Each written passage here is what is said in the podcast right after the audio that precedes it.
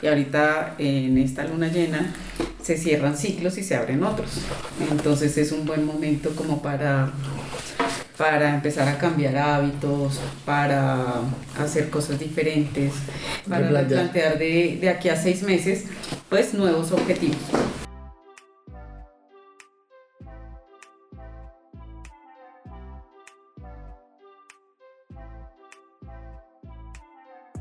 Por ejemplo, tú, ¿qué, qué objetivos tienes, Jair?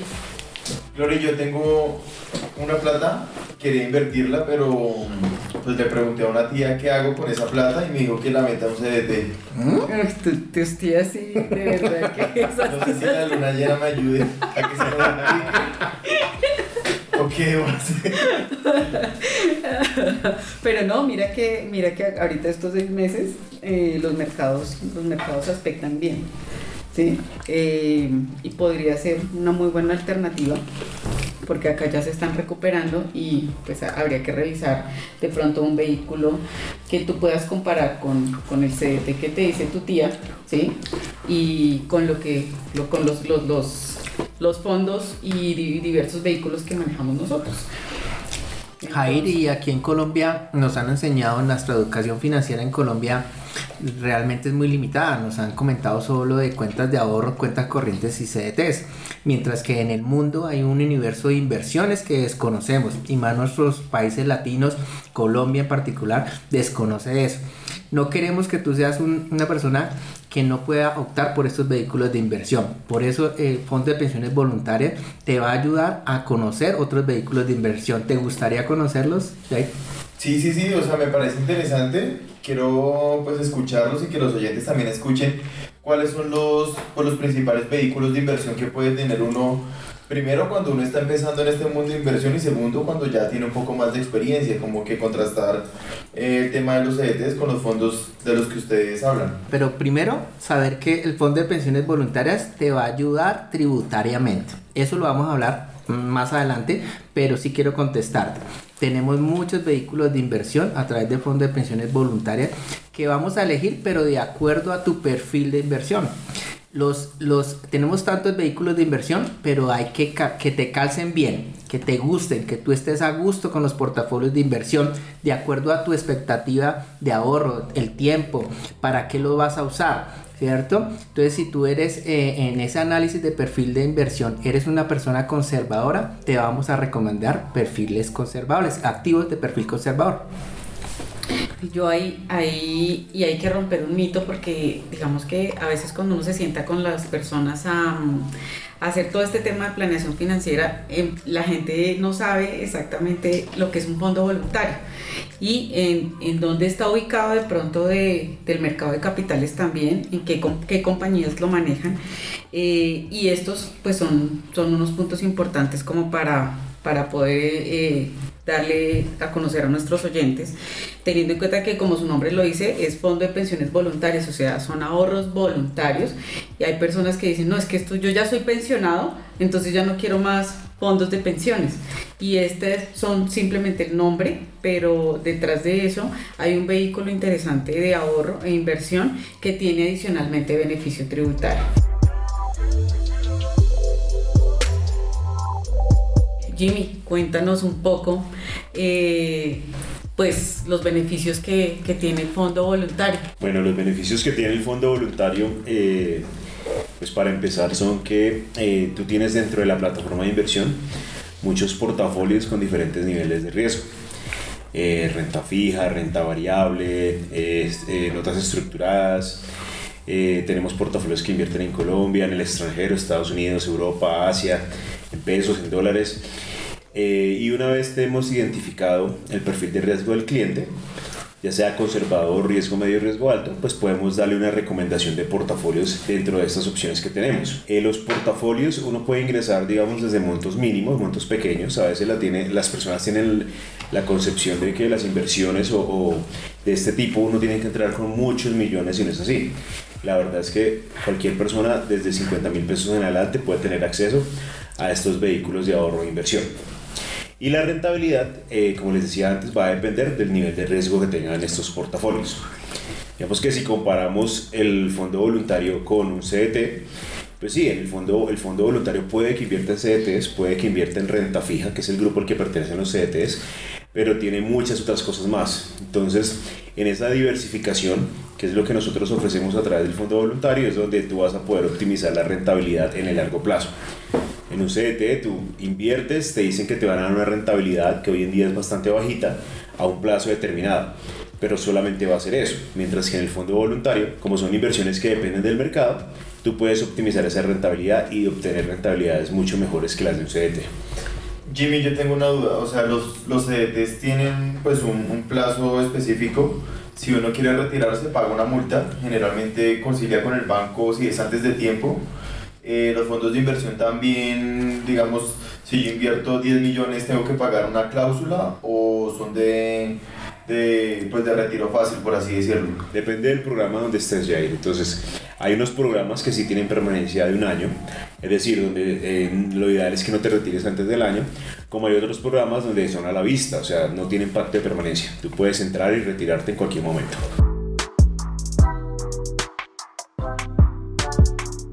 Pero hay otro, hay otro beneficio que a mí me parece súper ganador y que hay personas que no lo saben. A ver quién me, quién me aclara. Bueno, Mm, eh, bueno, la diversificación es un punto a favor con respecto a un CDT. Y bueno, lo que decía Jimmy sí es importante y es mirar primero que todo, y Jorge, mirar primero que todo el perfil, Jair, eh, de riesgo. Nosotros para eso hacemos como un análisis de perfil de riesgo po- para de pronto como estructurar eh, y adecuar los portafolios a ese perfil de riesgo. Y una de las grandes ventajas es la diversificación. Mi abuelita también, yo le hacía caso, decía... pero es que él es la tía. Ah, qué mal. Bueno, mi tía también, también Ah, bueno. tenía el mismo Tenía ah, la misma percepción. percepción. Entonces no meter los mismos huevos en una canasta y aquí lo podemos hacer a través de, dependiendo del perfil, manteniendo el perfil eh, conservador, moderado de alto riesgo, diversificar eh, esta inversión que vamos a hacer. Entonces no solamente invertir en títulos de renta fija, no solamente invertir en monedas, no solamente invertir en activos alternativos, en regiones, como bien lo explicó eh, Jimmy en este momento, sino tener la posibilidad de invertir manteniendo el perfil en diferentes opciones. ¿Sí? Y eso es, yo creo que esa es una, otra de las ventajas. Otro eh, punto a favor, yo creo que es em, los retiros que nosotros hagamos a través de nuestro fondo voluntario no tienen 4 por mil. Exactamente, eso es súper ganador. No ganador. tienen 4 por mil ni al titular, ni a cuentas del titular, ni tampoco a cuentas de terceros. ¿Sí? Entonces es, eh, digamos que es una ventaja competitiva con respecto a las inversiones tradicionales como lo son los CDTs o las cuentas corrientes o ahorros, porque pues ahí nos estamos ahorrando ese porcentaje y pues eh, cuando uno invierte la idea es no tener costos financieros sino ahorrarse esos costos financieros que finalmente quedan para, eh, de- quedan para, para ya ir como inversionista, ¿no? Yair, y si tú eres eh, declarante de renta, eh, vas a tener más alivios tributarios, porque no es lo mismo tener un CDT que se constituye parte de tu patrimonio, de tus ingresos, que vas a pagar 4 por mil, a tenerlos en un fondo de pensiones voluntarias, donde los rendimientos que tú generes por ese capital que vas a invertir con nosotros se van a considerar valorizaciones. Entonces en tu declaración de renta te va a ser- servir llevar ese, esos recursos como valorización en el caso de los rendimientos y el, capital como renta exenta, mientras que un CDT es parte de tu patrimonio y tienes que declararlo. Entonces para personas que declaran renta les va a servir mucho tener eh, un- aporte voluntario para las personas que son asalariadas como tú, porque aparte de que tienes tú el salario, el recurso que, que te está diciendo tu, abue- tu tía, perdón, para invertir, La tía abuela. La tía todo abuela. lo que la tía, La tía abuela. la tía abuela, también Sí, de, tías tú abuelas. podrías optar por ahorrar de, de nómina porque tu salario es objeto de retención en la fuente. Cuando tú eh, tienes retención en la fuente y si mandas esos recursos por nómina, vas a tener esos alivios tributarios y la posibilidad de diversificar. Creo que se cayó la tía, por eso no creo que se cayó la tía.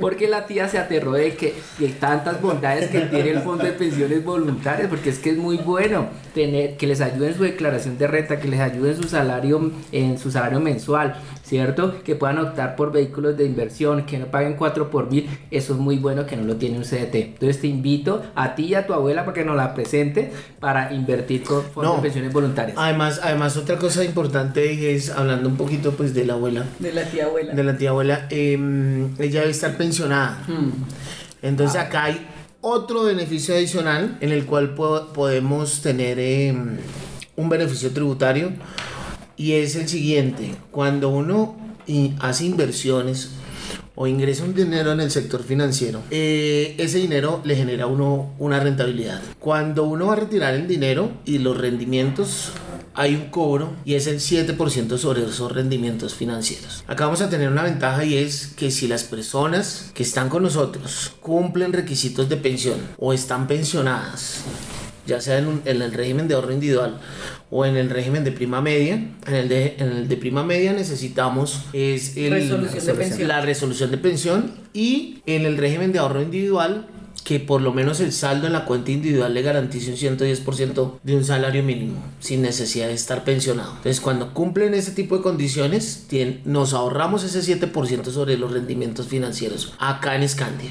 ¿Mm? ¿Y por qué este tipo de CDTs, o sea, los defienden tanto las tías? Seguramente en algún momento eran rentables y ahorita ya hay como un tema moderno o los fondos de inversión siempre han estado, pero es falta de información. No, yo creo que es esto lo que tú dices, falta de información, falta de conocimiento. Las personas usualmente eh, conocen desde las cuentas de ahorro, cuentas corrientes, CDTs, algunos conocen las fideocuentas, que es otro, otro vehículo también, pero es más por tradición y porque es lo que ofrecen los bancos. Ya los bancos eso es, eso es lo que tienen dentro de su portafolio de productos. Pero si uno busca un poco más allá en el, en el sector financiero, pues va a encontrar otras soluciones como son eh, las pensiones voluntarias que como lo decían mis compañeros, para las personas mayores pensionadas es un beneficio grandísimo y para los que no están pensionados y buscan rentabilidad, pues van a encontrar una gran gama de, de opciones de portafolios. Adicionalmente que pues las, la- las tías abuelas buscan una rentabilidad fija. ¿sí? Entonces ellas, ellas como son tan conservadoras, ellas quieren tener que garantía de algo. Pero, por ejemplo, los fondos voluntarios te dan también esa posibilidad de tener una rentabilidad un poco más alta que la que tiene un CDT y no vas a tener que estar amarrado a periodos. ¿sí? Entonces abrir el, el- CDT, por ejemplo, que, que abres el CDT a 90 días ¿sí? y te da una rentabilidad del 4 efectivo anual o el 3 como están ahorita. En este momento, ¿qué- ¿en cuánto está un CDT? Un CDT está en promedio dependiendo de, también del banco, ¿no? Y del tiempo. Y del tiempo. No, un promedio, ¿cuánto están? Tres. Está como en el No, 3. entre el 1 y el 2%, Pero- dependiendo del, del banco puede ser Sí, 2,5%. de la calificación del Sí. banco. De pronto las cooperativas y los bancos pequeños como el Banco de la Mujer, esos bancos pequeñitos, pagan, pagan eso, pagan un poquito más, de pronto hasta el 3, algo así. Pero los bancos grandes están como en el 2.5, si es a un año, ¿no? Pero si es a menos, de, menos tiempo, pagan menos. Y estas, Jair, estas rentabilidades de los CDTs dependen de las tasas de referencia que tenga el Banco de la República en su momento. Hoy en día el Banco de la República tiene sus tasas en referencia a 1.75. Entonces, todo lo que es renta fija a corto plazo se moverá alrededor de esta tasa. Entonces, por eso en estos momentos la renta fija puede estar optando por esos valores. Puede ser que a futuro, obviamente por cambios en, nuestra economía, por la inflación creciente, pues el Banco de la República empiece a subir sus tasas y por ende también la renta fija a corto plazo que manejan bancos y nosotros empezaremos a dar mejores resultados en rentabilidad, pero va es amarrado también a cómo va la economía de nuestro país y la inflación sobre todo y las decisiones del Banco de la República.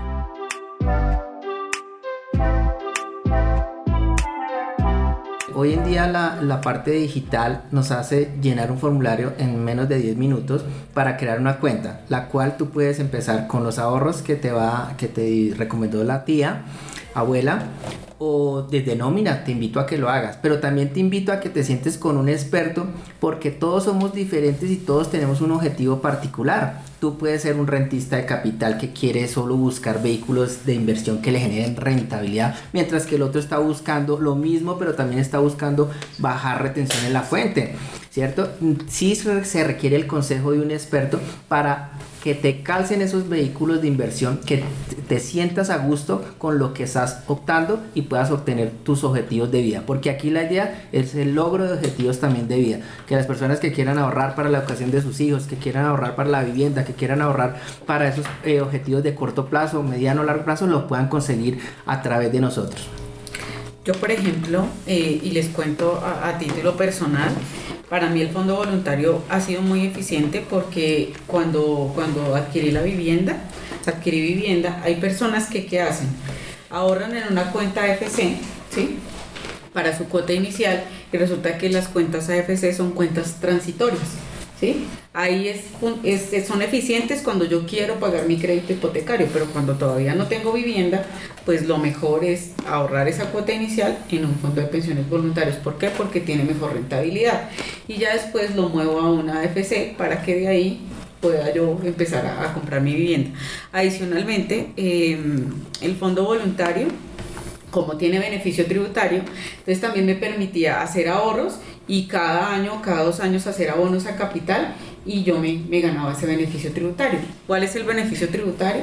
Es esa retención en la fuente de la que yo era sujeta por, por ingreso eh, y para, para, pues para, para obtener este beneficio lo mejor es trasladarlo al crédito hipotecario, esos ahorros trasladarlo al crédito hipotecario y no tenía que pagar ni el 4 por mil ni el 7% de rendimientos.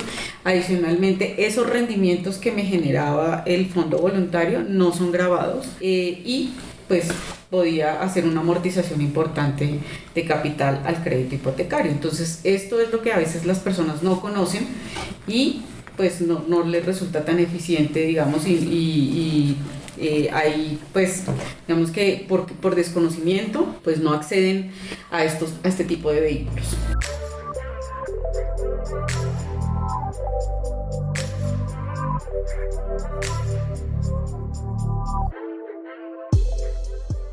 ¿Por qué la gente invierte en, un banco? ¿Sí? Pues, les gusta eh, las alcancías, les gusta el conchón, pero ¿por qué siempre piensan en un banco? Sabiendo que el banco está... sí, cuenta. Por la colombinita. Por la colombina y la alcancía. Por desconocimiento también, ¿cierto? Pero muchos colombianos no dejan su dinero en un banco porque ven que les están cobrando cuota de manejo. Les cobran por saludar, les cobran por todo. Que yo tenga esos 20 millones o 10 millones o los 100 mil pesos y los coloque en un banco y que vaya al siguiente mes y tenga menos y pregunte por qué tengo menos y me dicen no, por saludar, porque la cuota de manejo pues no es negocio y por eso muchos colombianos optan por dejar los recursos en casa yo le invito a que usted a través del Fondo de Pensiones Voluntarias no tenga 4 por mil, que tenga unos rendimientos, que tenga otros vehículos de inversión para invertir. Eso no lo tiene sino el Fondo de Pensiones Voluntarias y siempre asesórese de un buen experto como nosotros. Bueno, muchas gracias. De verdad como que ya pues resuelvo las dudas y ya me queda más claro que, que siempre es bueno informarse y, dejar de guardar la plata en la alcancía y, y en la caja fuerte de la casa. Súper, y de hecho pues tenemos, eh, aquí hay pues todo un mundo también para, para contarte de programas dentro del Fondo de Pensiones Voluntarias que ya más adelante pues iremos, te iremos contando a medida que vayamos viendo esa disciplina y el crecimiento de tu inversión. Bueno, muchas gracias a, Jimmy, a Juan Carlos, a Jorge de Gloria por resolver las dudas, no, son, no solo mías, sino también de todos los oyentes. Qué bueno, qué bueno que hayamos aclarado esas dudas. Y aquí estaremos porque esto es un plan que se construye en equipo. Entonces aquí vas a tener siempre el acompañamiento hasta el logro de tus objetivos.